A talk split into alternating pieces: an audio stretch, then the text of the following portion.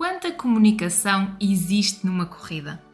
Como gerir o diálogo interno numa prova de 25 km e ao longo da vida? Neste episódio falamos sobre corridas, alimentação, cultura e, claro, sobre comunicação.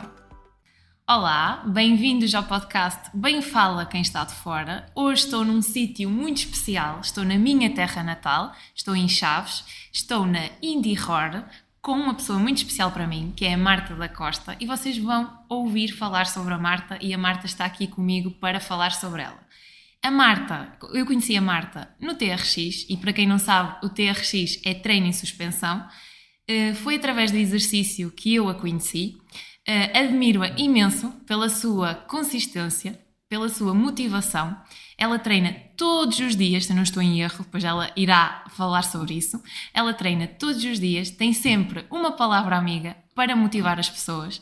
E então eu hoje trouxe aqui a Marta. Porquê? Porque a Marta uh, começou durante a pandemia a explorar o mundo das corridas. E quanta comunicação há numa corrida de 20 km? Eu gostava de perceber. E por isso a Marta vai tentar explicar-nos. E também queria perceber e gostava que, que, que vocês ouvissem falar sobre como é que se gera este diálogo interno quando estamos em momentos desafiantes. Eu sei que ela já participa em provas, como é que se gera este diálogo interno? O que é que nós dizemos a nós próprios quando estamos num momento desafiante, que é o momento de uma prova? Sei também que a Marta tem uma voz ativa na cultura, na cultura da nossa cidade, e por isso eh, eu trouxe-a aqui hoje e estamos a gravar neste sítio especial também para falar sobre este sítio que é especial para a Marta, é especial para esta cidade e merece também ter aqui uma voz ativa eh, e ela apresentá-lo em condições. Eh, por isso também vamos falar sobre Indie Horror e para não me demorar vou passar, vou passar a palavra à Marta ela irá falar sobre ela e vamos desfrutar aqui de uma boa conversa e eu espero que vocês gostem. Olá, Marta! Olá! Olha, fiquei assim sem jeito. Antes de mais, agradecer-te, porque eu sei que, que, este projeto do podcast é muito especial para ti e, e agradeço o convite e poder também participar neste teu projeto. mas olha, fiquei assim sem jeito, não sei, não sei o que dizer. mas, mas o que é que. Queres que fale então um bocadinho Sim, sobre. Sim, gostava que falasses um bocadinho sobre a tua história. Quem é a Marta? E, e, também qual é a tua história, o que é que tu fazes, qual Olha, é o teu papel aqui? Olha, a Marta uh, sempre foi uma tagarela, pelo que a minha mãe conta. Ela diz que eu comecei a falar antes de começar a andar, o, o que não me admira, faz todo sentido. Uh, mas sempre sim, sempre fui bastante extrovertida uh, e, me, e mesmo só de curiosidade, eu, o meu pai era guarda florestal, então ainda era naquele tempo em que havia as casas no meio da floresta. Eu até aos sete anos vivi numa casa da floresta. Eu sou filha única, sozinha no meio do nada, e nem isso fez com que me tornasse um bocadinho antissocial e Sim. nada disso. Eu, a minha mãe diz que rapidamente eu me incluía, mesmo até com os adultos, não ficava intimidada, rapidamente uhum. me incluía nas dinâmicas sociais. E então, pronto, como te disse, então vivi uh, nessa floresta na aldeia até aos sete anos, depois numa aldeia aqui próxima de Chaves, depois entretanto vim, vim para a cidade, uh, não me senti em momento algum bichinho do mato, uhum. porque, né, porque para todos os efeitos de repente fui inserida e sabemos como são, como são as crianças, podem Sim. ser mazinhas, não é? Uh, no meu segundo ano vim cá para Chaves, numa turma que já estava feita e de repente cai ali a menina esquisita que veio da aldeia. no meio do mato, Exatamente. não é? Do monte. Mas rapidamente fiz amigos e, e, ainda guardo alguns desse período. Tenho ainda uhum. alguns amigos da, da, primária com quem lido com regularidade. Uh, depois fui criando aqui um gosto especial também pela. E aí é que entrou a parte da cultura, um gosto especial pelo, pelo teatro. Um, tanto que era isso que eu pretendia uhum. seguir depois ao terminar o secundário e a minha mãe disse: Ah, não, se calhar não é assim. Não tem saída. Mas agora que penso, o que é que tem saída? O que é que tem saída, não é? Mas, mas pronto, e, e, ela na altura disse, deu-me uma desculpa que eu agora penso que é só ridícula, que é, oh, se calhar podias ir para a comunicação, porque olha, a, a Catarina Furtado também faz filmes. Muito bom. E eu fiquei, pronto, e o que é certo é que fui para, para a comunicação, para Ciências da Comunicação, formei-me no Porto. Uh, o curso lá tinha a mais-valia de, de, tocar em três áreas, jornalismo, assessoria e multimédia, e depois tu no terceiro ano poderias escolher um ramo. Eu, na altura, escolhi o ramo da multimédia, uhum. uh, porque fui desenvolvendo um gosto especial pela parte do vídeo, comunicar através do, do vídeo. E foi isso que depois me levou ao mestrado em cinema, na, na Covilhã, na Universidade da Beira Interior, uh, e cheguei, inclusive, o meu projeto final foi uma curta-metragem, uh, por isso ainda tive assim algumas experiências Sim. também em, em cinema. E, mas neste momento estou a trabalhar como produtora cultural uh, cá uhum. em Chaves, num, num, negócio que criei juntamente com, com outros amigos. E, e assim de uma forma resumida. é e sobre isso. este negócio ainda vamos falar, vamos falar mais porque merece aqui o espaço e a palavra para falarmos sobre ele. Tu referiste que eras uma criança extrovertida.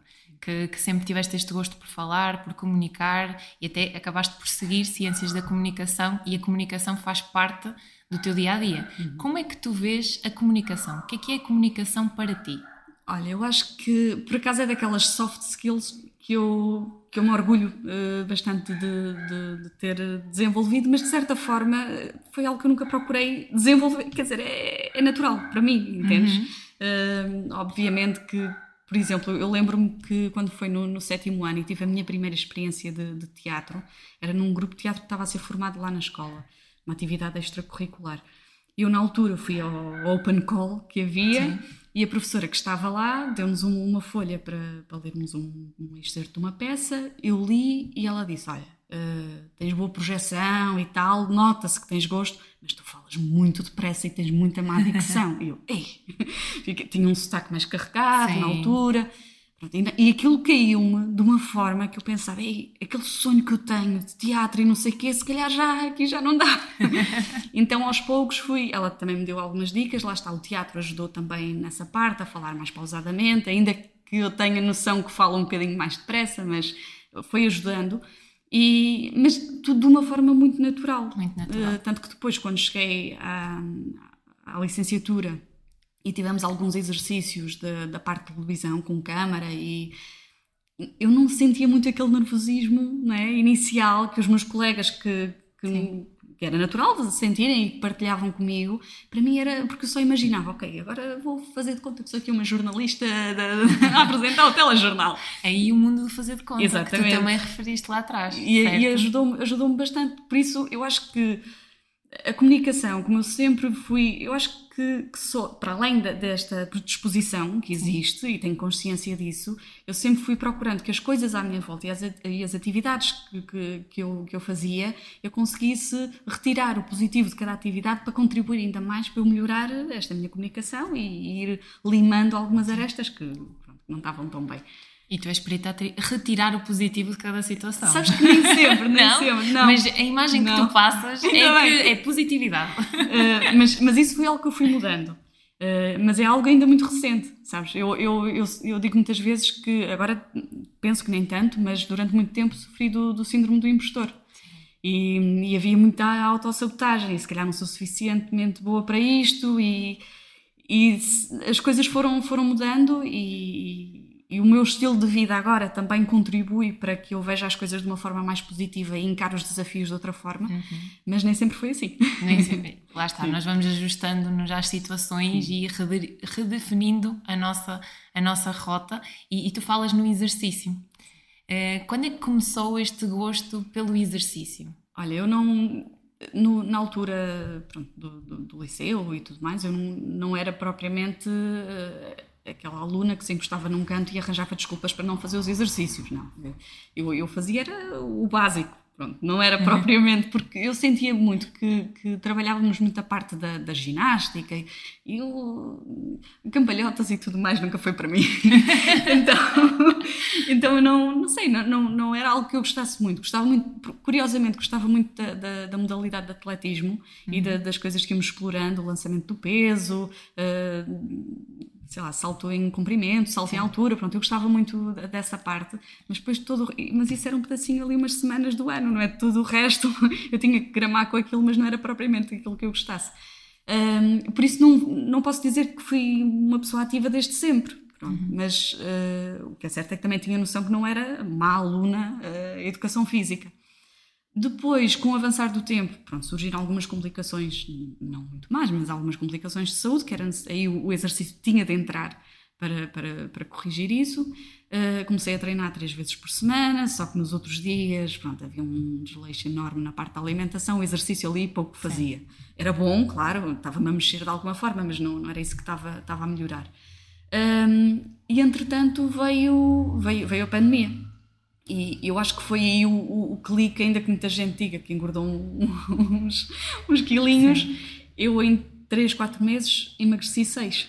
Então, pronto. E, e, as pessoas, quando de repente saímos todos do, do, do, isolamento, do confinamento, quando as pessoas me viram, o que é que se passou? O que, que, é que aconteceu aqui? Estás doente? Passou-se alguma coisa? Não. Eu simplesmente comecei a fazer mais exercício em casa e depois, como entretanto o governo dizia, ah, e tal, se for assim um passeio higiênico à volta de casa, dá umas corridas, até pode. Eu, ok, tenho a desculpa certa.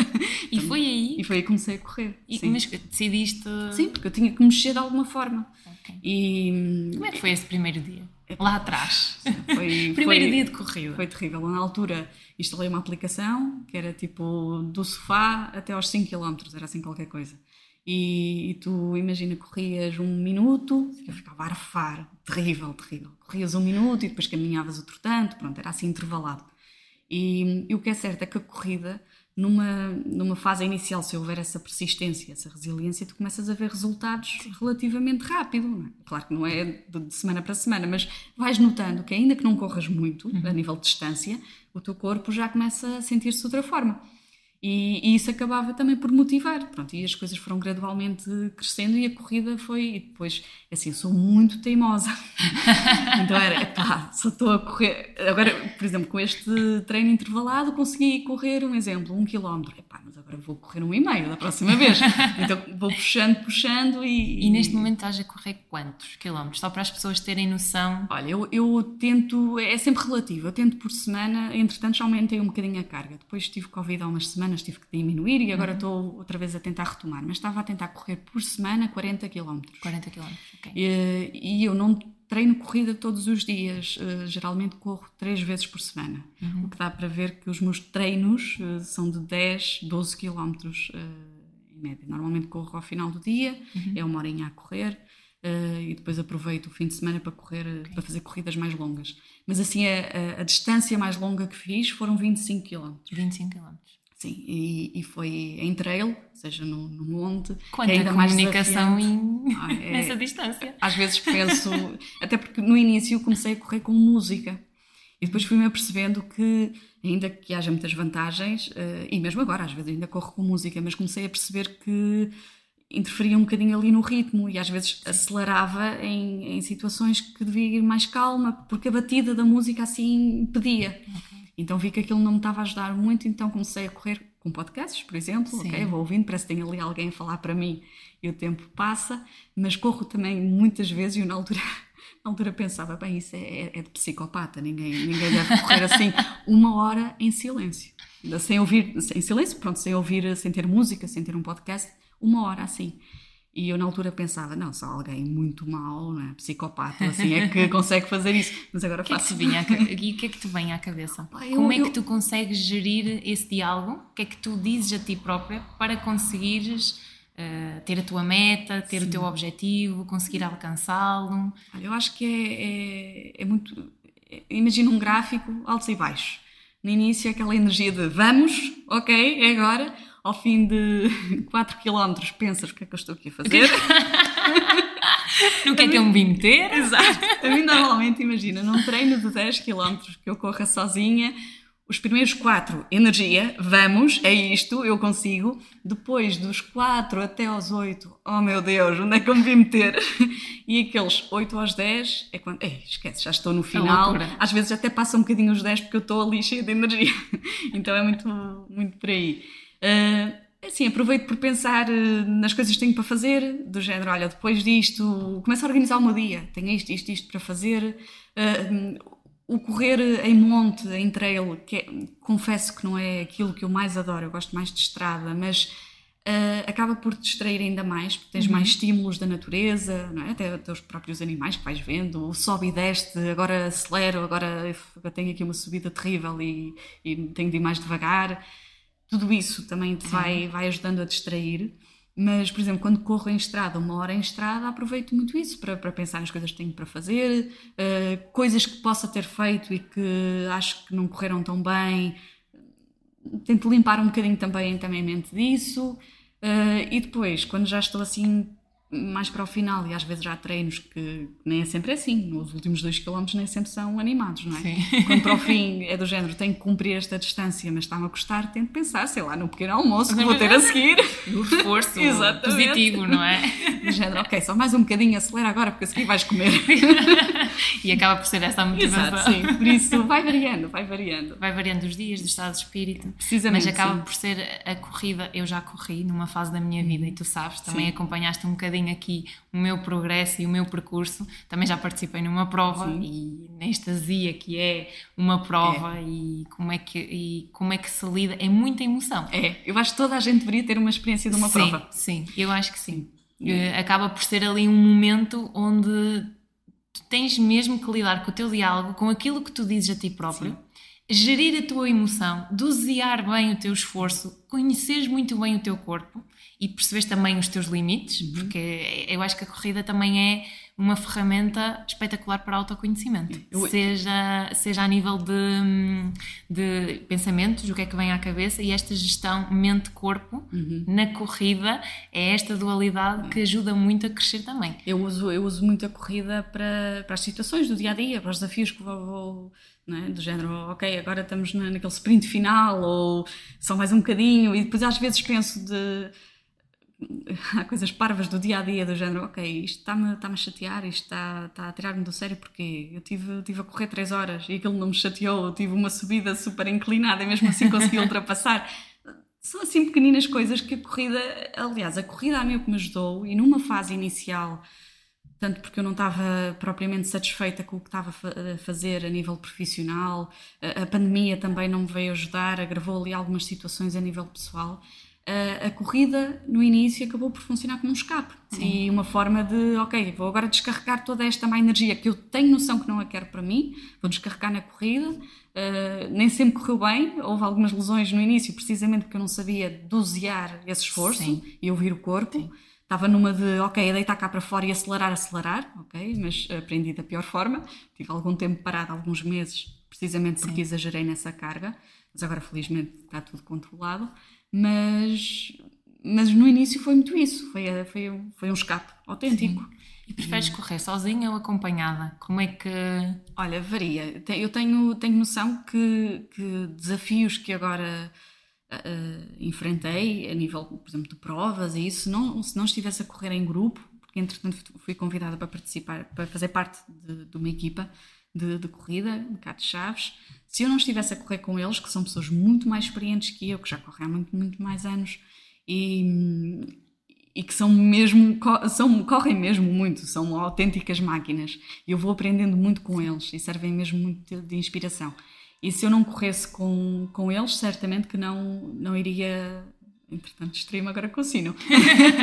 tenho, Faz parte. Sim, tenho perfeita noção de que se não corresse com eles, certamente não, não, não me iria inscrever em determinadas provas, iria achar, lá estava em autossabotagem outra vez, Sim. iria achar que não era suficiente e tudo mais. E eles transmitem muito aquele espírito de não, vamos, porque a corrida, tudo bem, cada um de nós, e é assim que eu vejo, cada um de nós tem, tem os seus objetivos, Poderíamos ter também objetivos enquanto equipa, porque assim, eu tenho, tenho colegas, até, claro, baseio-me sempre nas mulheres que temos, não é? Mas colegas, uh, mulheres que correm e correm mesmo bem, eu olho para elas e penso, ok, se elas conseguem, ah, ah, ah, não é? Eu também vou conseguir, também é possível. Sim. Então servem de inspiração dessa forma, ou seja, temos objetivos como equipa e objetivos a nível individual, mas acima de tudo, que isso não nos suba à cabeça, não é? Porque para todos os efeitos começámos a correr por, e continuamos a correr porque gostamos.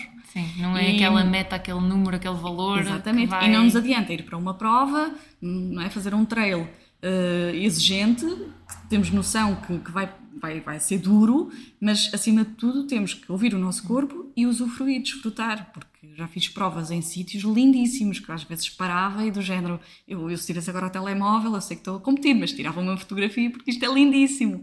E para não falar dos sítios que vais descobrindo, que se calhar de outra forma não irias lá. a corrida é só vantagens. Não sei se estou a convencer o pessoal a correr, mas a corrida é só vantagens. Eu, eu, vejo, eu vejo muitas vantagens na corrida. Sim. Lá está, agora pela, pela fase da minha vida onde estou, não consigo incluir a corrida, a corrida neste momento. Uhum mas guardo muitas boas lembranças do tempo de corrida, pelo companheirismo, pela aprendizagem. Uh, há sempre pessoas de referência e que nos acabam por, naquele momento mais desafiante, por exemplo, o último quilómetro, os últimos dois quilómetros, vá lá, meta, ter metas em, em, equipa e ter, ter pessoas de referência ao nosso lado ajuda muito a motivar, a dar aquele, aquele apoio, aquela moral e percebermos, lá está, se outras pessoas conseguem isto, e isto é para a vida. É, vale para a comunicação, vale para tudo a que nós nos quisermos propor. Se as outras pessoas conseguem, nós também conseguimos. Só que depois, às vezes, temos esta autossabotagem, esta vozinha, estes síndromes que vêm à cabeça a dizer que nós não somos capazes, que ainda não é agora, que agora ainda não é suficiente. Eu, quando fui fazer a primeira prova, e a primeira prova foram 10 km. Eu não corria nada, comecei por correr uh, 500 metros. Todos começámos 500 assim. metros e na altura eu pesava muito pesava 85 quilos e foi assim. E eu, e eu pensei, na altura eu ia fazer, estava perto dos 25. Eu pensei assim, quase 25 anos. Eu só consigo correr 500 metros. Eu subo umas escadas, estou-me a cansar. O que é que eu quero fazer à minha vida? Porque eu, tão jovem, como é que eu não consigo contrabalançar isto. E foi aí que eu fiz o clique e que comecei a fazer exercício físico. Foi aí que eu também te conheci. e, e, e, acho que este, este companheirismo e estas relações através do exercício físico são muito importantes para a vida. Estamos em momentos desafiantes, desafiantes juntas e de aprendizagem. Para mim, o exercício é aprendizagem, é crescer, é evolução e, e acho que é, é muito isto que nós, que nós acabamos por sentir e por construir. E, e, aliado ao exercício que eu comecei aqui a, a, mudar na minha vida, também veio a alimentação. Porque houve aqui algumas diferenças alguma, e, e que foram difíceis, dada a nossa região, dada o nosso, o, o, nosso, o nosso ambiente, a nossa cultura aqui na zona, porque aqui é tradição, é carne, enchidos, e eu comecei a deixar comer carne. E então foi muito difícil esta gestão aqui a nível familiar e mesmo pessoas de fora. E, e, e, há uma frase que a minha avó diz: Ah, mas peixe não puxa carroça, feijão não puxa carroça, o que é que tu vais comer? E eu sei que tu treinas muito e tu também tens muito cuidado com a alimentação e que a tua alimentação é assente mais numa base vegetal. O que é que tu tens a dizer para uma expressão destas? Será que os vegetais também não puxam a carroça? assim, eu por acaso também já ouvi isso muitas vezes, uh, sobretudo quando. Por acaso aconteceu recentemente. Uh, houve um colega que entrou na equipa e estávamos assim a conversar e ele só dizia: Bem, mas tu corres tanto, e eu só pensava, ah, não, foi isso, exato. Eu, eu comentei com ele, desculpa, eu comentei com ele, disse, ah, agora chegar a casa, pá, tenho um tofu à minha espera, foi assim qualquer coisa. E ele, mas tu és vegetariana? Eu, sim. E ele parou, e eu, e ele, como assim? Tu corres tantos quilómetros e, e és vegetariana? Não, não sentes necessidade da carne? Eu, não, absolutamente. Ou seja, não sei se puxa carroça, mas leva-me a fazer muitos quilómetros comer vegetais, por isso. Eu acho, eu acho que acima de tudo, assim, eu conheço pessoas que, que fazem uma alimentação variada, que incluem carne e peixe, e, e, e mesmo assim tem as suas limitações, ou seja, não é o facto de comer carne que, que tens que ter sempre cuidado e, e fala-se muito e é, e é, isso que porque de repente depois todos somos nutricionistas Exatamente. e todos somos médicos, que é Exatamente. ah, és vegetariana, e a proteína? E proteína, exato. é logo a primeira. E eu, às vezes só me apetece perguntar, e tu quantas gramas de proteína a comer carne? Ao final do dia, quantas gramas de proteína é que comes? Também pensas nisso? É, é que eu não penso. Claro, é assim. Eu, eu tenho a vantagem de estar a, ser, estar a ser acompanhada por uma nutricionista, não, não, não peso nada, nem controlo nada, porque esse é o trabalho dela, não é? Claro. E vamos vendo pelos resultados que eu vou alcançando. A única coisa que, que vou falando com ela e vou-lhe dando alguns inputs é relativamente ao, à minha sensação fazer o exercício. Se estou mais cansada, se, se a recuperação me custa mais, pronto, então aí vamos ajustando. Uh, mas de resto, isso fica nas mãos dela, porque ela é que é profissional e é para isso que trabalha, não é? Agora, irrita-me um bocadinho, já me irritou mais, vá, mas irrita-me um bocadinho essa, essa mania que as pessoas têm de olhar para os, para os, vegetarianos ah, e a proteína, e olha as anemias, e olha... Exatamente, exatamente. Calma. Porque isto não é, não é, e é isto que eu sinto, não é rotular o ser vegetariana, ser isto, ser aquilo. Não é a questão do rótulo. É a questão de nós experimentarmos e vermos o que é que, o que, é que, com o que é que nós nos sentimos bem. Porque eu, olhando para trás, a minha alimentação era péssima e eu comecei a perceber que eu não prestava atenção ao meu corpo, que eu uhum. não me ouvia, que eu acabava de comer, acabava as minhas refeições completamente cheia, Sim. assim, fartada, não conseguia, ficava uhum. mesmo desconfortável e, e eu não me conseguia ouvir. E a partir do momento que eu me comecei a ouvir e começar a perceber o que é que o meu corpo reage, o que é que me faz sentido comer, o que é que não faz, e começar a fazer essas diferenças, é que aí foi um clique para mim. Por isso não é tanto aqui o rótulo, é nós comermos o que nos sentimos bem. E, e, é isso que é importante também desconstruir. Mas, mas lá está, uma alimentação vegetal tem tudo o que é preciso. concordo, concordo a 100% com o que tu disseste e revejo-me bastante nas tuas palavras, mas há outra coisa também que o facto de ser vegetariana, eh, eu para além disso tudo, de quando comia carne e peixe também não, não, não me alimentava de, da melhor forma, a partir do momento em que me tornei vegetariana, primeiro comecei a explorar mais os Sim. alimentos, alimentos que eu à partida achava que. alimentos e especiarias também, uhum. que eu uhum. achava, ok, pá, não vou gostar disto, não ok? Tenho, tenho mais até posso depois nem vir a gostar, mas tenho uma predisposição e uma abertura muito maior para explorar certos, certos sabores e acima de tudo também certas texturas, brinco muito, ou seja, tenho, tenho um prato bastante colorido, bastante, com bastantes texturas, bastante diversificado, que antes quando comia carne e peixe era do género arroz e um bife de frango. Sim. Eu, isso é a coisa mais. E eu também sinto isso, lá está, porque havia aquilo, eh, legumes, por exemplo, eu não comia sopa e comecei-me a habituar a comer sopa. Ah, eu agora vivo para sopa. Sim. e inclui, e essas especiarias que tu falas, Sim. e essa variedade, e essa possibilidade de, de experimentar Sim. outras coisas, outros sabores, outras alternativas, leva aqui, leva aqui a ter liberdade. E, por exemplo, eu na minha sopa uso muitas especiarias, que era uma coisa impensável impensável olha, eu, eu, eu, há uns tempos lancei esse desafio à minha mãe e disse: Mãe, olha, vamos pôr, sei lá, uh, casca de laranja na sopa, vamos pôr uh, hortelã. Bem, fizemos uma sopa, ficou, ficou fantástica mesmo. Lá está, porque depois também tu vai, vai, vais lendo algumas receitas, não é? Vai, vais explorando, vais vendo o que é que os outros estão a fazer. Ah, também vou recriar aqui. Acontece-me também, a minha mãe não, não é vegetariana, nós vivemos as duas, ela não é vegetariana e quando ela cozinha, uh, procura fazer sempre pratos que possa adaptar uh, tanto para mim como para ela, pronto, para não andarmos aqui cada uma com o seu tachinho. mas, mas o que é certo é que ela, ela própria, não é? Também de, de lidar comigo e ver-me a fazer. Às vezes ela prepara alguma coisa para ela e pensa, oh, não vira-se para mim e diz mesmo: Olha, posso provar um bocadinho do teu, que tem mesmo bom aspecto, porque é, diferente. E ela muitas vezes o que acaba por fazer é, lá está, é o típico arroz com, com carne ou com peixe sim, ao lado sim. e cai sempre na mesma rotina, no mesmo tipo sim. de pratos. E, e, e, e, eu acho que um dos aspectos, pelo menos para mim, foi o que resultou. Um dos aspectos positivos de ser vegetariana foi precisamente isso: poder explorar e, experimentar. E experimentar, sim, sim. sim. Sim, porque acabamos por ter aqui a imagem e, e, e, podemos generalizar tanto o exercício como a alimentação, eu acho que podemos generalizar para outras áreas da vida. E, e acaba por ser também, no início estranha-se, não é eu vou correr uma vez e fico apaixonada por correr e quero fazer isto a vida todo, de todo. Uh, a primeira vez comi tofu, eu não sabia cozinhar. Sim. Eu fiquei, não gosto de tofu. E agora é das, das, minhas refeições preferidas, porque lá está, há aquele tempo de habituação, há, aquel, há aquela margem que nós temos que nos permitir experimentar para depois deixar entrar. Acho que é a mesma coisa com corridas, alimentação, comunicação, porque uh, a maioria das vezes, quando, e eu falo por mim, o meu perfil aqui é diferente do teu. Eu sei que tu vens de um perfil mais extrovertido, o meu perfil era mais tímido, mais introvertido e mais fechado. E a primeira vez que eu me ouvi, a minha voz gravada, detestei. O meu primeiro vídeo, odiei. Eu pensei, o que é que eu estou a fazer? O que, é, que, eu quero fazer? Detesto, é isto, isto, isto, isto, isto, isto que eu detesto. Só parâmetros que não gostava. Mas a verdade é que, à medida que se vai trabalhando, que se vai permitindo explorar, as coisas vão ser vistas noutra perspectiva. E, e é essa perspectiva que às vezes temos que nos permitir sair, olhar de fora, que é para conseguirmos uh, experimentar novas oportunidades e crescer também. Olha, sabes que uma, isto recuando um bocadinho naquilo que me estavas a perguntar há pouco, o que é que eu penso quando corro, uma das frases que eu li logo no início um, que era procura o conforto no desconforto. Sim.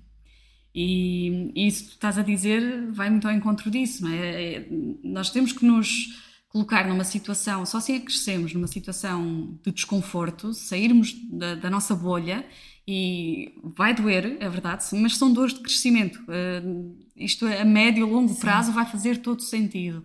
Isto, claro, agora fugindo um bocadinho da parte da corrida e, por exemplo, a nível profissional, não é? Há certas mudanças que, que custam e, e, vai, vais ser colocada em, em situações e, e ambientes que, que, não são a tua praia, Sim. mas vão fazer todo sentido. E é com essa experiência que depois vai, vais melhorar como pessoa, como profissional, como amiga, como, como tudo.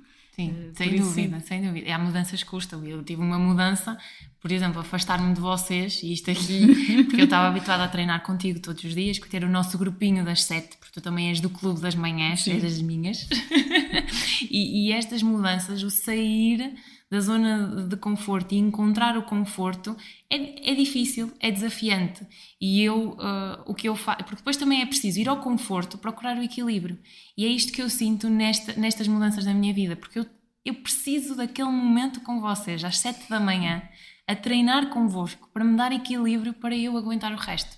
Porque foi ali que nasceu o meu gosto pelo exercício, foi com vocês e eu sinto essa necessidade de estar com vocês para me equilibrar. Por isso é sair, é esta zona de desconforto, mas saber onde é que nos podemos equilibrar, sabemos quem temos como referência, quem temos como modelo, irmos buscar e alimentar essas pessoas para trazer para a nossa vida. Por isso é que também continuamos aqui hoje fora do TRX e, e noutras situações para nos, nos alimentarmos, não é? Uh, Bem, já falamos aqui de muitas coisas, muitas sim, coisas interessantes. Olha, para quem, eh, voltando aqui só à corrida para fecharmos este capítulo, uhum. para quem quiser começar a correr, uh, qual é que é assim uma dica que tu, que tu podes dar? Olha, eu acho que, pelo menos comigo foi assim, que é só vai. só vai, não, não pensa muito. Uh, é assim, eu, eu confesso que a mim custa-me um bocadinho ouvir eh, algumas pessoas. É aquilo que tu estás a dizer e faz todo sentido, que é no início não vai ser um mar de rosas, vai custar. Sim. Para todos os efeitos, é, estamos a fazer exercício físico, não é? vai, vai custar, claro. Mas eu acho que acima de tudo temos que procurar uh, o nosso foco e a nossa motivação. E a mim custa-me um bocadinho ouvir eh, algumas pessoas que já correm alguns meses, por exemplo, e, e dizem: epá, agora vou, por exemplo, a malta do crossfit que às vezes eh, tem corrida nos seus treinos. Sim. Ei, hoje é corrida, ei, eh, não gosto nada de correr, mas então porquê é que corres? Ou, não é? Ou então depois do treino ainda vão, vão correr mais não sei quantos quilómetros, mas se não gostas, porquê é que estás a insistir em algo Exato, que, que, Exatamente.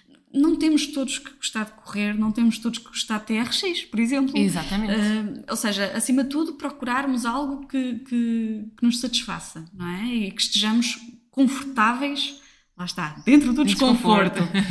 mas, mas para quem quer correr e quem já começou a correr um bocadinho e ah, se calhar até gosto disto, acima de tudo é persistência, eu acho. E, é, e, e, definir objetivos uh, numa fase inicial ainda pequenos, saber ouvir o corpo, ok, nós não vamos correr 10 km, eu demorei não, não sei precisar, mas demorei se calhar uns dois, três meses a correr 10 km. Mas eu também faço as coisas muito devagarinho, dou, dou o mesmo baby eu, steps. Eu, para aquela prova que eu estive a falar de 10 km, eu demorei a propor-me e a saber que há prova quase um ano. É, é. E está tudo certo. Exatamente, cada, cada um, no seu, seu tempo. Tem o seu ritmo, tem o seu tempo. Sim. E, e, e, lá está. É bom também termos referências, amigos, por exemplo, que já correm isso, mas eh, é olhar para eles como aquele é o objetivo final ok? Não, não tenho que, eu não tenho que, que evoluir à mesma velocidade que ele evolui. Eu, eu comecei agora, não tenho que correr à mesma velocidade dele. Acima de tudo, ouvir o nosso corpo. E lá está, pequenas metas, a persistência é muito importante, se ajudar uh, a ter uma motivação extra, uh, encontrar um grupo de, de, amigos com o mesmo Sim. interesse e correrem juntos. Ao final do dia só meia horinha, depois passado dois dias correm mais meia horinha, na semana seguinte já são 35 minutos, depois 40, Sim. ir crescendo uh, aos pouquinhos, porque a corrida é. Eu, eu aconselho mesmo, a corrida é, é fantástica. E tu disseste uma frase que ficou, que é só vai. É isso, é o que eu penso. E fez-me lembrar, ir aqui atrás e lembrar-me dos tempos em, em, que eu corria. Porque eu ia correr logo de manhã, acordava às seis, organizava-me ia correr às sete. E nos dias que a coisa corria melhor, era quando eu pensava, olha, é ir e pronto Porque se eu começava, ai, mas hoje parece que está frio, parece que vai chover, parece. Se eu, se eu desse tempo ao cérebro de comunicar muito, uhum. se eu desse tempo para, para comunicar muito comigo, para me dizer uma carrada de informações e de pensamentos, eu recorrida, era. O meu corpo não respondia à minha mente. Sabes que, que ontem, por exemplo, houve aquela tempestade toda e eu ainda fui correr. Foste depois, correr. deixei passar a tempestade uh, e a minha mãe até disse: Oh, Marta, já são quase 8 horas, olha o vento que está, olha a chuva, não sei o quê. Eu disse: Não, não, só vai, só vai. E pensei: Ok, a tempestade agora é a bonança, é a bonança que eu preciso. então ainda fui correr, só fiz 8 km, mas, mas fui correr. Mas eu, eu, isso que tu estavas a descrever, eu, eu, sinto muitas vezes, não é? Por correr longas distâncias, não é? Umas distâncias assim maiores, que quando tenho treinos de 5, 6 km, claro.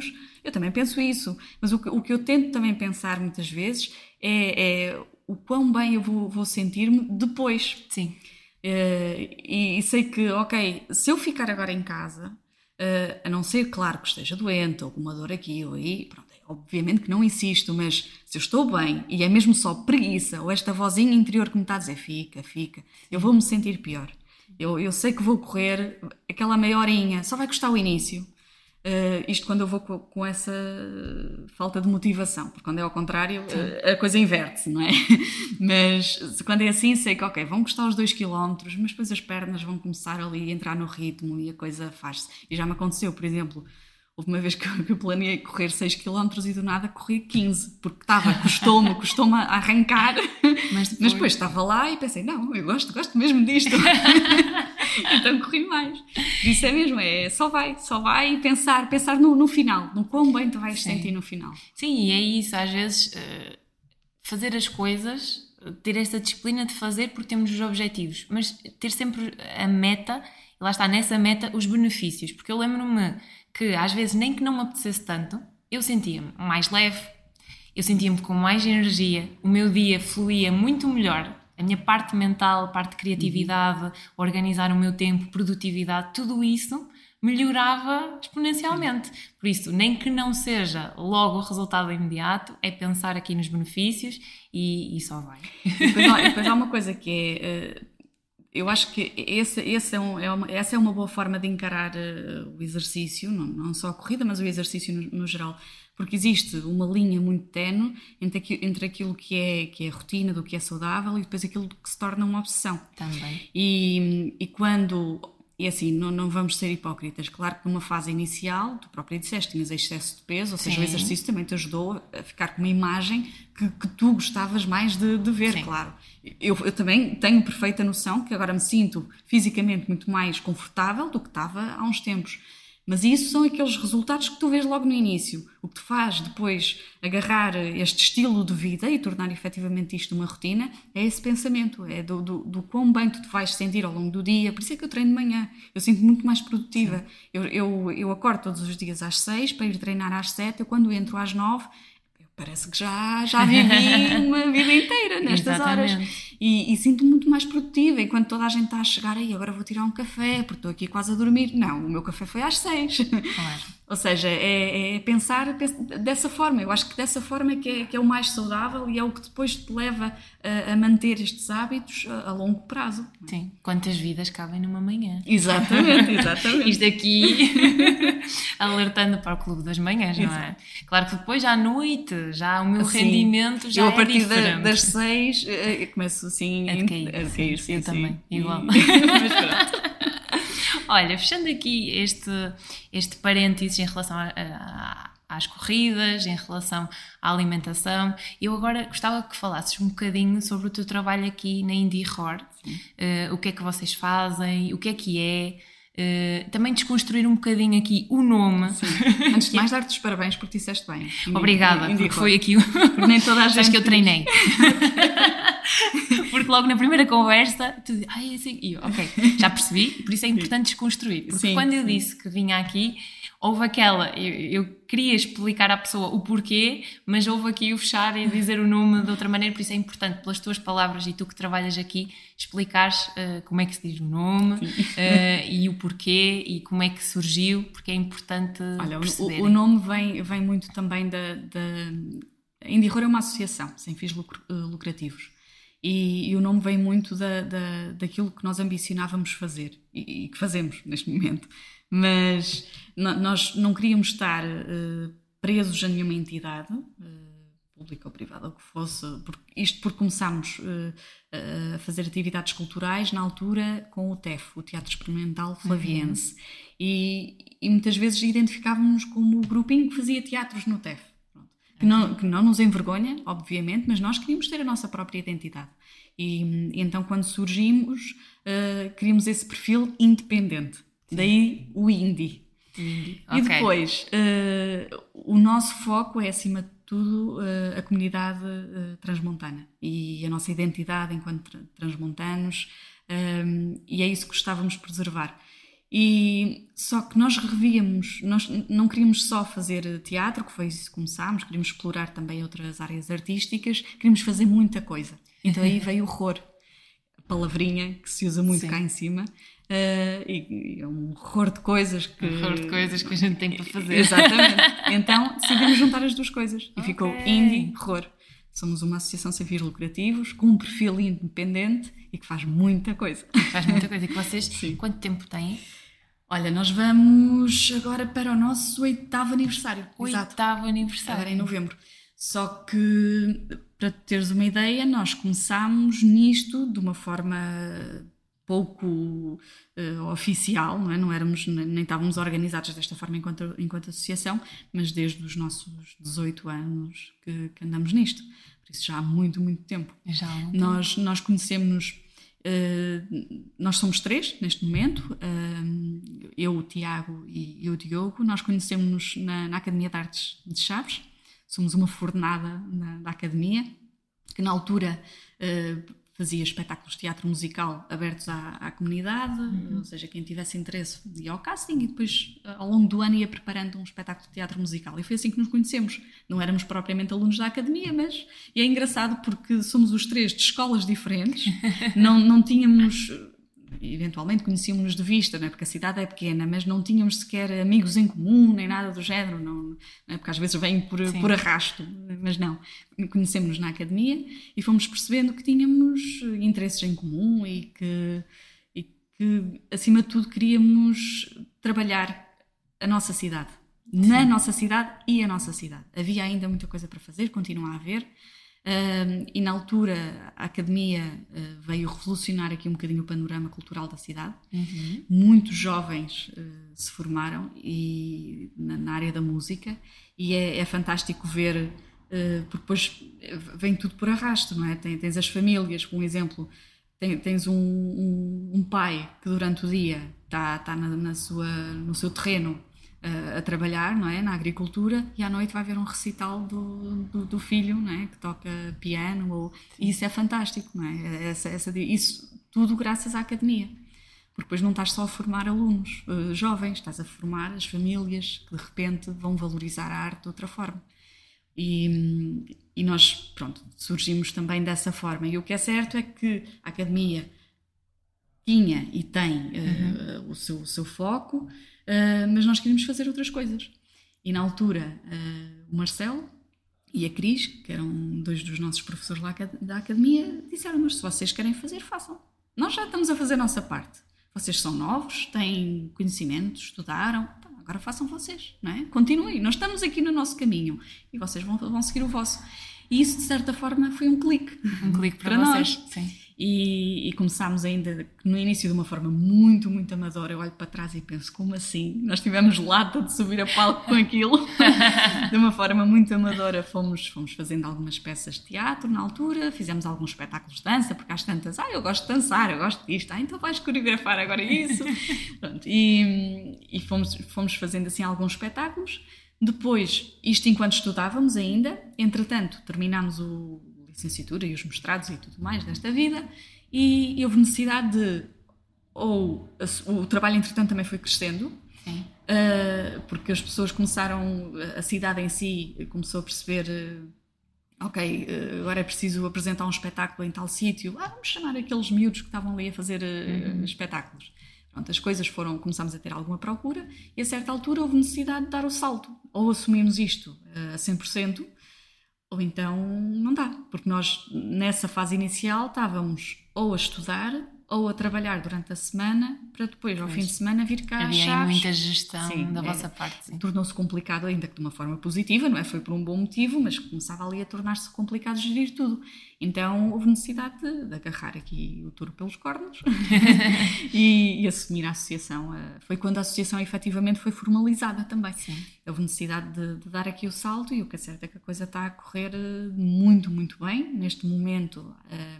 A Indie Horror não é só a associação sem fins lucrativos, nós falamos muitas vezes no grupo Indie Horror, porque houve necessidade, para além deste trabalho uh, cultural e com a comunidade que a associação uh, sempre fez, houve necessidade de dar o salto e, e temos neste momento já duas empresas criadas, uh, ou seja, existe aqui uma parte empresarial que alimenta também o trabalho da associação, porque para todos os efeitos nós somos jovens é? formados na área da multimédia, então tentámos uh, sempre aliar, uh, na multimédia e na comunicação, uhum. aliar uh, as duas vertentes e ir alimentando o trabalho da associação, porque, como todos sabemos, a cultura pronto, é, é uma área muito difícil e com muita precariedade, mas o que é certo é que as coisas estão, estão, estão a correr bem. Estão é encaminhadas. Bastante, sim. Como é que tu vês aqui a cultura na nossa cidade? Sendo aqui um meio pequeno, um meio que às vezes está um pouco afastado, Sim. não é? Uh, como é que tu vês a cultura na nossa cidade? É assim, uh, ainda há muita coisa para fazer, porque se não houvesse não estávamos aqui, não é? Nós só vamos fechar a porta quando dissermos, ok, está tudo, uh, missão cumprida. o que é certo é que ainda há muita coisa para fazer. Mas ao mesmo tempo também se notam muito, muito, muitas melhorias. a academia abriu muito, muito caminho. nós viemos atrás, neste momento orgulho-me dizer que estamos lado a lado nesta, na frente desta batalha, uh, mas noto que já começa, pelo menos já começa a haver uma valorização do, do trabalho uh, dos artistas. É, é, bom ver muitos jovens que, que seguiram teatro, que seguiram cinema, um, que alguns que terminaram os estudos e disseram não, eu quero apostar na música e de repente já estão a gravar os seus EPs e, e mandaram-se para Lisboa para, para, para, seguir a sua carreira. É, é bom ver isso e, e acima de tudo Uh, sentir que são apoiados pelas famílias, entendes? E que Sim. as pessoas à volta entendem. Ok, no é natural. Fundo, lá está, olhando para vocês também tem aqui um ponto de referência. Sim porque, porque esta é uma área, como tu disseste há bocado, é uma área desafiante e que muitas das vezes quando se diz a um pai, olha, eu quero, um, quero ser cantor, quero ser uh, algo, quero ir para o teatro, algo relacionado com artes, há muito esta ideia de saídas Sim. e qual vai ser o teu futuro e o que é que vais fazer e como é que vai ser para ganhar dinheiro, não é? Porque é um mercado aqui também incerto, Sim. que acaba por ser. É? Eu acho que também o facto de cada vez mais os pais também entendem que, é assim, há uns anos, quando, quando eu fui para, para a universidade, falava-se nas engenharias desta vida Sim. e disto e não sei o quê. E isso, ah, isso é que tem saída. E se calhar na altura tinha, mas o que é certo é que, e eu acho que agora as famílias têm, têm essa noção, o que é certo é que agora não há assim um curso que tu diga, não. até medicina, o que é, não é? E, e, e, cada vez tens mais médicos em burnout, em situações de burnout, já nada é o mar de rosas que, que se pintava há uns não. anos. O mundo está cada vez mais exigente. Exatamente. Há informações novas a cada hora a sair, por isso há profissões que também deixam de existir com a continuidade, não é? E aqui acho que o mote é fazer o que te faz feliz. Exatamente. Ponto. o que é que te dá gozo? O que é que te dá prazer tu levantaste pela manhã e fazes aquilo que fazes?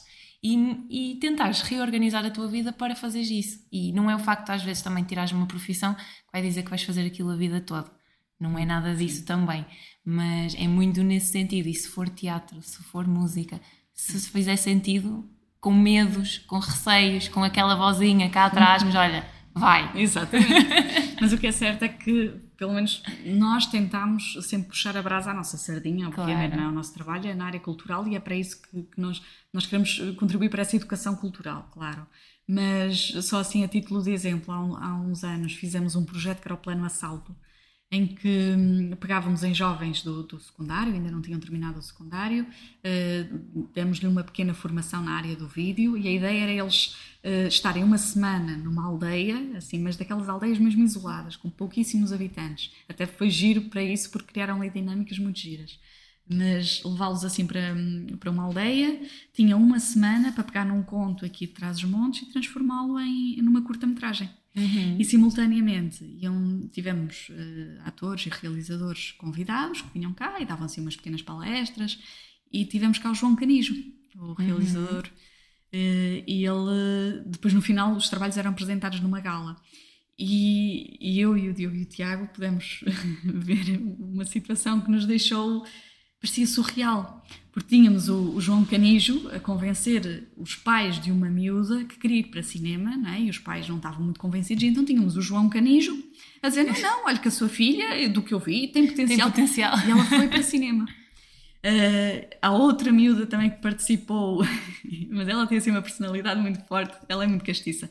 E, e ela queria ir para cinema, foi para cinema, entretanto, claro, e, e ela, na altura, o, o, projeto, a equipa dela não ganhou o prémio, porque depois nós tínhamos prémios, não ganhou o prémio de melhor filme, que era o João Canijo que dava. E ela foi para a Superior de Cinema e ela contou-nos que na entrevista lhe perguntaram: olha, porque é que, qual é, porque é que quer inscrever em cinema? E ela disse: ah, o João Canijo não me deu o prémio do melhor filme. Mas espera aí, tu com a tua idade já conheces o João Canijo? Sim, sim, ele esteve lá em Chaves. Assim, de repente, Chaves de repente, é posto assim no meio do mapa, não é? Todas as atenções vêm para aqui e tens uma miúda de 17 anos na Superior de Cinema. Sim, sim, eu trabalhei com o João Canijo em, em Chaves. E, e, o que é certo é que ela foi, entrou, entretanto já foi nomeada para um Prémio Sofia, nomeada, e eu penso que até ganhou mesmo, para um Prémio Sofia, não é? E está a fazer o seu percurso, e, e, e é um orgulho para nós termos claro. dado esse empurrão. Entende? Claro que o mérito é dela, nós conseguimos. É? Exato, é? vocês conseguem proporcionar experiências. É isso. E conseguem também aqui equilibrar, pelo, pelo, pela história que tu estavas a contar, uhum. porque também é importante, surgem dúvidas. E se surgem dúvidas para quem está a escolher, para os pais também surgem, que é normal. E nós na nossa fase também tivemos essa, eh, essas dúvidas e essas questões.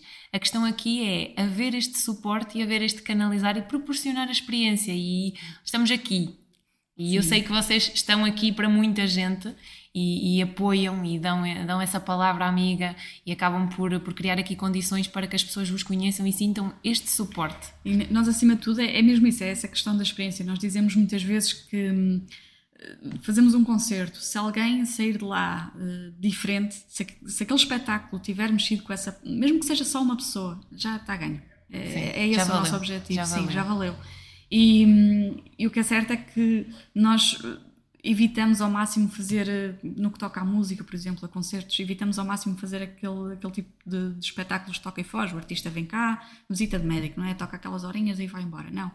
Geralmente tentamos que ele venha mais cedo, anda pela cidade, a conhecer as pessoas, a conhecer as dinâmicas, levamos-los às escolas para falar com, com jovens. Isso é muito giro quando são, por exemplo, artistas internacionais, uhum. não é? Geralmente vamos às salas de inglês e, e, ou seja, é muito bonito ouvires a professora que é portuguesa falar inglês, mas de repente tens um nativo e tu ficas ali quase Sim. que eu sou muito bom aluno, mas agora estou um bocadinho tímido e envergonhado, não é? Com um nativo. Mas, mas isso é, é, é muito giro e é isso que, que faz a diferença. E, e, e, são esses. Nós, acima de tudo, não queremos, porque nós sentimos isso. Mas ainda assim, eu quero. Eu estou confiante que as coisas estão, estão, estão a ser alteradas, mas no início, quando eu era mais nova, quando eu tinha a idade destes jovens, eu pensava muitas vezes porquê é que nasci em Chaves? Porque parece que porque está é que, tudo sim, a acontecer sim, sim, no Porto, em Braga, em Lisboa, porquê Chaves? E, e, e, nós queremos, acima de tudo, que, que, que não se envergonhem da, da cidade, claro, não é? E que não é por não estarem Chaves. aqui, exatamente, e que não é por estarem aqui que, que não vão ter acesso às mesmas oportunidades, se calhar até vão ter mais. Exato. Quantos miúdos é que já estiveram com o João Canijo? De Lisboa, de Braga, do Porto, não é?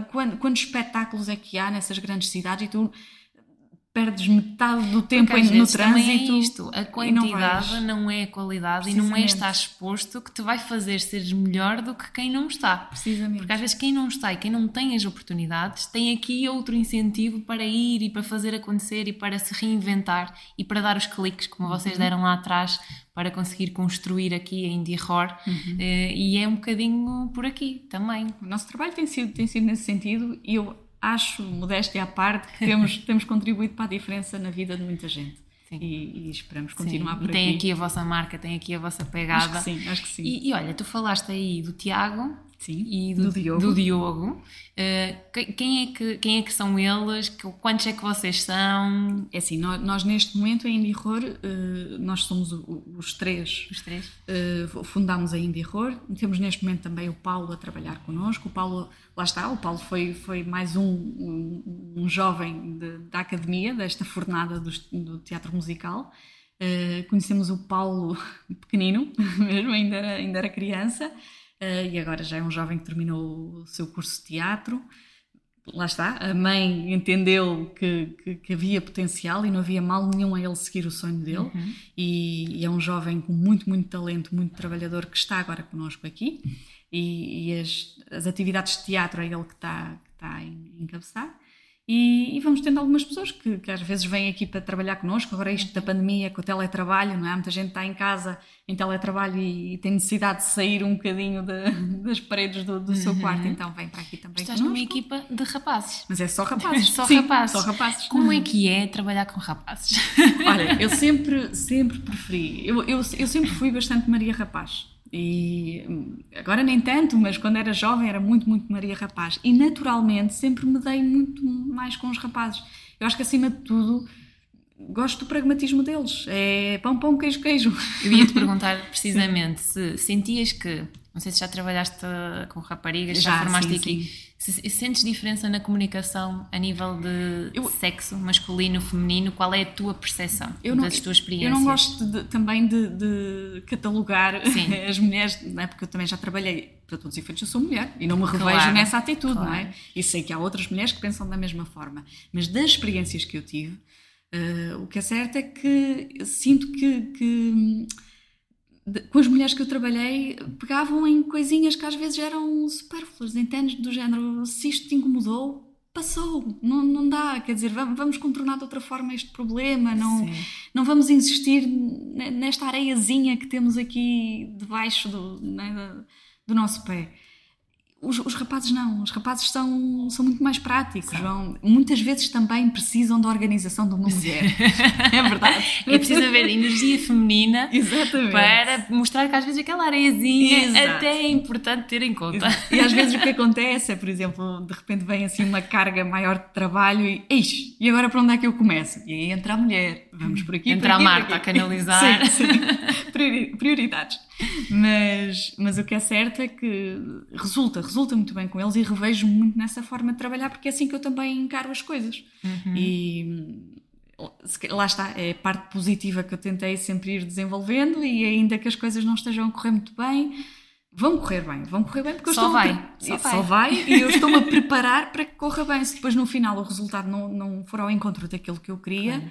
Não foi por falta de preparação, nem por falta de trabalho. Claro. Pronto, eu dei, dei E o se meu não melhor. foi de encontro, reajustas, validas e da Exatamente. próxima E da próxima irá correr melhor. irá correr melhor. Que é mesmo isso.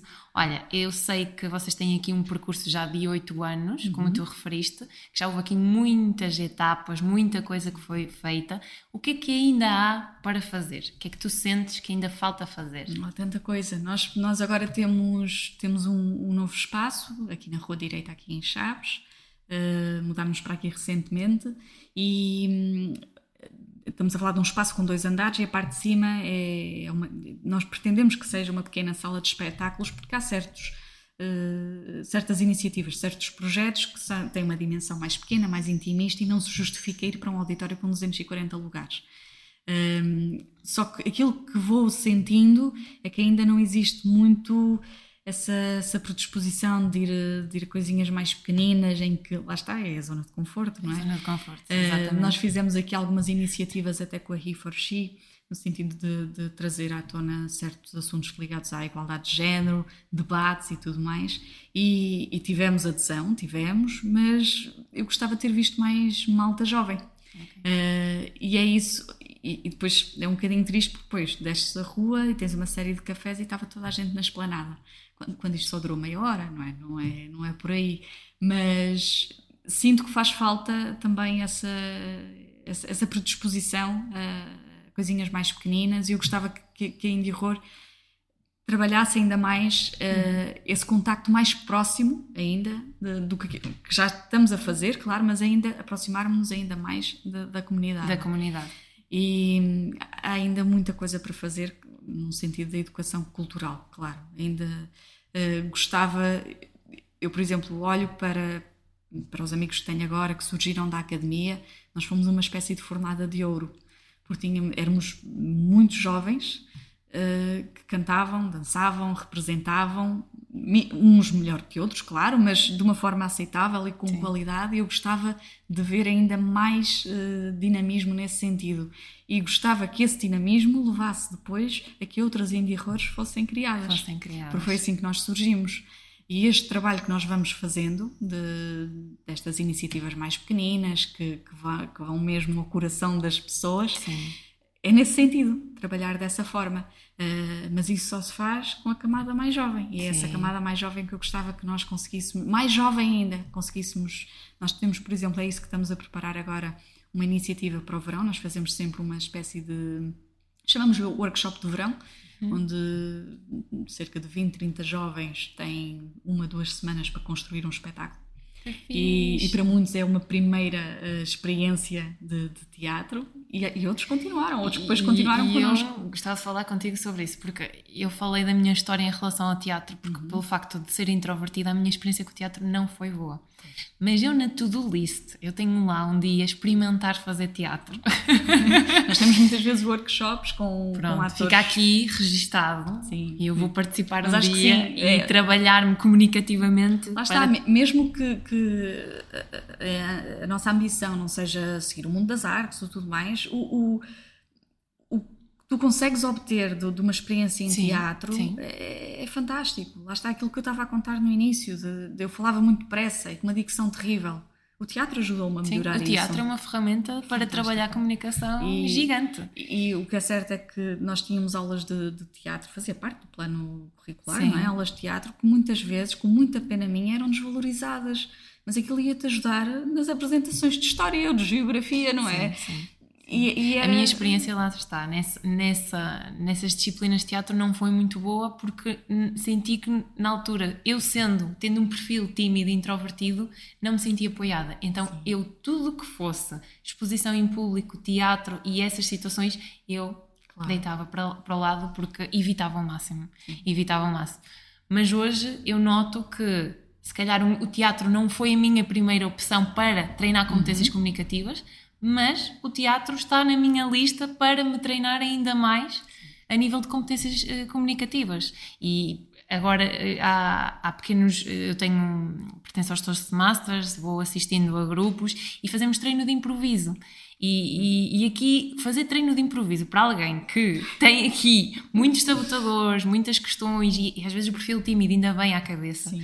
Ainda vem o mas olha, vai correr mal, tu não falas, aquelas vozinhas que nos acompanham, uh, para mim é uma grande vitória eu agora fazer sessões de improviso. Uhum. E, e lá está, o teatro não foi a primeira opção lá atrás, pela minha história, mas o teatro, e aqui aproveitar este espaço, e também este foi o meu objetivo trazer-te cá, para mostrar às pessoas que o teatro é uma opção, pode ser uma opção, ainda que a pessoa seja mais introvertida, há estratégias, as pessoas apoiam e, e certamente que há, há, formas de fazer diferente. E é isso que eu também queria passar essa mensagem. E eu, eu acrescentava só outro aspecto. Eu acho que, acima de tudo, isto mais. Uh eventualmente jovens que nos estejam a ouvir e que estejam naquela fase de transição para, para a vida universitária, não é? escolher o curso e tudo mais, eu acho que mais do que estarmos preocupados que curso é que queremos seguir e do género, se eu, se eu quero ir para, para a área da, da, física, sei que tenho que trabalhar muito bem a área da biologia e tudo mais, e por aí, por aí. Mais do que isso, é trabalhar as nossas soft skills. É isso que vai fazer a diferença Sim. no mundo do trabalho. Tu podes ser, podes tirar a melhor nota no curso, podes ser o melhor aluno, mas se não és alguém que, mas se és alguém que não sabe trabalhar em grupo, que, que, tem dificuldade a expor eh, a sua opinião, eh, em aceitar a opinião dos outros. outros. Exatamente. Quer dizer, não, não vais ser um bom profissional, ninguém te vai querer por, por melhor nota que tu tenhas no teu canudo. Sim, sim. E, e, e, isso só se alcança com todas as, essas atividades extracurriculares que tu vais tendo ao longo da vida. E, e tem que haver primeiro essa tua predisposição e essa tua vontade em procurar isso. E depois o, o, apoio dos pais e o incentivo de sim, tudo bem, tu agora saís das aulas às seis, mas pronto, vais para o balé, ou vais para, para o karaté, ou vais, vais jogar futebol. Tudo isso é importante sim. para formar sim. Eh, indivíduos. Tu falaste aí de trabalhar em grupo, a parte de inteligência emocional, precisamente, sim. comunicação, acaba às vezes por ficar para trás, mas deve ser vista como prioridade também, porque é isso que te vai eh, fazer com que tu consigas gerir tudo o resto. E fica aqui, fica aqui a ideia. Olha, estamos quase a fechar. Eu nem sei quanto tempo é que nós estamos na conversa, eu mas. Nem, eu nem quero, nem quero ver. mas estamos quase a terminar. Uh, e eu queria te perguntar, imaginando que tu estás de fora a ver a tua comunicação, o que é que tens a dizer sobre ti? Olha, isso é, é, é muito difícil. Porque eu não assim, eu tenho, não, apesar de, de, de, ser alguém mais extrovertida e, e, não tenho dificuldade em falar com as pessoas e tudo mais, eu, eu tenho uma baixa autoestima, muito, muito mesmo baixa. E então eu tenho sempre a sensação que num primeiro contacto, primeiro tenho, estás a ver aquela beach rest face? Eu acho que sou um bocadinho assim, não sei, tenho uma expressão chupa-limão, parece que estou sempre assim com o ar enjoado.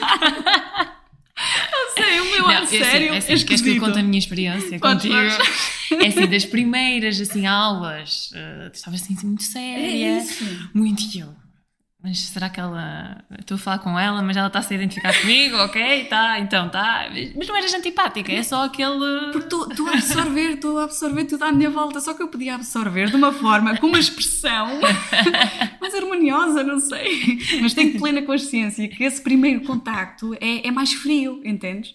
E, então já encontrei algumas ferramentas para pelo menos as pessoas entenderem de, ok, eu, a mim custa-me dar esse passo, estou numa de absorver, também ler a pessoa ler e perceber pessoa. Okay. para que direção posso também seguir. Também faz parte da tua personalidade. Precisamente. Mas então, ou vou, vou mandando uma piada, ou um sorriso aqui, outro ali, para as pessoas perceberem, ok, uh, quebrou o gelo, ainda há esta distância, mas não é uma pessoa assim tão antipática, acho eu, acho eu. Pelo menos tento, tento que seja assim. Mas, mas acho que sim, acho que num primeiro contacto existe alguma frieza, as pessoas interpretam se calhar um bocadinho mal nesse sentido. Uh, mas acho que depois rapidamente não, é, é desconstruído. Para, mas percebo, porque lá está, às vezes também acabamos por ser dar logo tudo no início, e quantas Sim. vezes nós damos tudo no início, somos simpáticos, e depois, a nível de relação, de conteúdo e de pessoa, acaba por não fluir. Por isso é, é a tua maneira de lidar e com a comunicação. Que eu sou, sou, muito mais, nem sempre assim, é, isto, isto foi algo muito mais recente, mas sou, sou, comecei a ser muito mais de ouvir do que propriamente falar.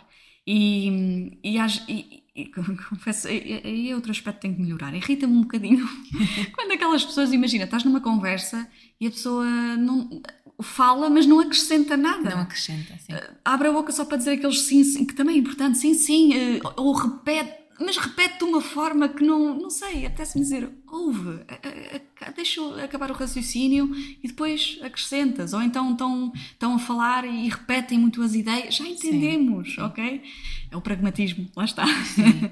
E ouvir e, é, é aquela ferramenta da comunicação que, que é preciso estar lá. Nem sempre fui assim, lá está, porque era muito mais impulsiva também, mas agora acho que lá, é a idade, é a idade, pronto, também, também traz, traz outra, outra maturidade, não é? E, e acabei por ser mais de, de, ouvir, e como acabo por estar mais, mais calada uhum. e, e, mais séria, que não quer dizer que não esteja interessada e que não esteja a gostar do, do ambiente, mas se calhar existe aí uma frieza que, que, que as pessoas acham, é? que sou se calhar um bocadinho mais antipática no início. Mais bicho depois... do mato. Sim, lá está, lá está. mas é só no início, porque como se vê, depois a Marta é, é só sorrisos. E acaba por desconstruir. Estamos a chegar ao fim. Sim. Olha, quero-te agradecer por este momento de conversa. Obrigada por me receberes aqui na Indie Horror, por estares comigo a um feriado e por, eh, por conversares comigo sobre temas tão importantes que, que acabam por mexer aqui com muita comunicação, com, com várias áreas que são precisas uh, falarmos e também darmos voz. E antes de terminarmos, eu queria que partilhasses quais são os contactos da Indie Error, quais são os teus contactos, onde é que as pessoas podem pesquisar sobre vocês, onde é que vos podem encontrar. Uhum. É assim, uh, Indie Horror, se calhar o mais fácil será acederem ao nosso site, porque depois também a partir do site tem as outras redes sociais e podem entender também os projetos que fazemos. É só pesquisar em indiehorror.pt, I-N-D-I-E-R-O-R.pt, ou seja, indie horror.pt um, e, e, pronto, nós usamos muito o Instagram, sobretudo, o Facebook também vamos atualizando, mas é sobretudo o Instagram. Uh, e neste momento, assim, o grande espetáculo que vamos ter, o grande projeto é esse que eu convido uh, toda a gente a assistir, é o Festival N2, que vai uhum. decorrer no primeiro fim de semana de agosto. E Quais são os dias? Só por 4, 5 e 6? Epá, sim, acho que agora não estou enganada. Uh, e, e, convido toda a gente, os bilhetes vão ser postos à venda muito em breve, mas é um valor simbólico, não é por aí. Uh, já temos, pelo menos a esta altura da gravação, já temos uma confirmação que é o Legendary Tiger Man uhum. e outros nomes, assim, muito, muito bons também estão, estão para sair. Não sei se, entretanto, quando este episódio for para o ar, porque também será, serão confirmações que vão sair muito em breve, se calhar já devem saber mais nomes mas, mas vale a pena virem até Chaves uh, e vão conhecer também a equipa da Indie Horror. E uma coisa muito boa que vão poder uh, apreciar, pelo menos isto foi feedback que já nos foi dado de artistas no ano passado, é que a malta toda da produção, a equipa que lá está, é tudo malta nova. Tudo, tudo, tudo miúdos de 18, 19 anos. E é esta fornada, esta, lá está, voltamos ao mesmo, esta educação cultural que nós queremos Sim. dar. E é este passar do testemunho que aos pouquinhos vamos fazendo e é um, é um trata-se de um festival jovem, feito por gente jovem e que eu acredito que tem muito valor para a cidade e aqui para a região e que assenta na, na, na ideia de viagem, mais que o destino importa o caminho. Exatamente. E, e, voltando agora, pegando aqui na comunicação, eh, como tu, no teu caso, por exemplo, eras uma criança mais tímida e agora estás esta borboleta da comunicação, uh, lá está. O que importa é o caminho que vamos traçando, é sair da zona de conforto e explorando outras, outras linguagens para nos tornarmos na nossa melhor versão. É mesmo isso, é mesmo isso. Olha, e onde é que te podem encontrar a ti? A mim, uh, eu sobretudo o Instagram, uh, a Marta Henriques. A Marta Henriques. e, e podem encontrar-me por lá. Todos os contactos vão então ficar disponíveis na descrição do episódio. Obrigada mais uma vez. Obrigada eu. E até uma próxima. Obrigada. Estamos a chegar ao fim de mais um episódio em formato entrevista do podcast Bem Fala Quem Está de Fora. Mas antes, deixa-me dizer-te que eu quero que estejas por dentro na escolha dos conteúdos que eu gravo para ti. Envia-me as tuas ideias e sugestões para o e-mail bemfalaquemestadefora.gmail.com Obrigada por nos ouvir. Até ao próximo episódio.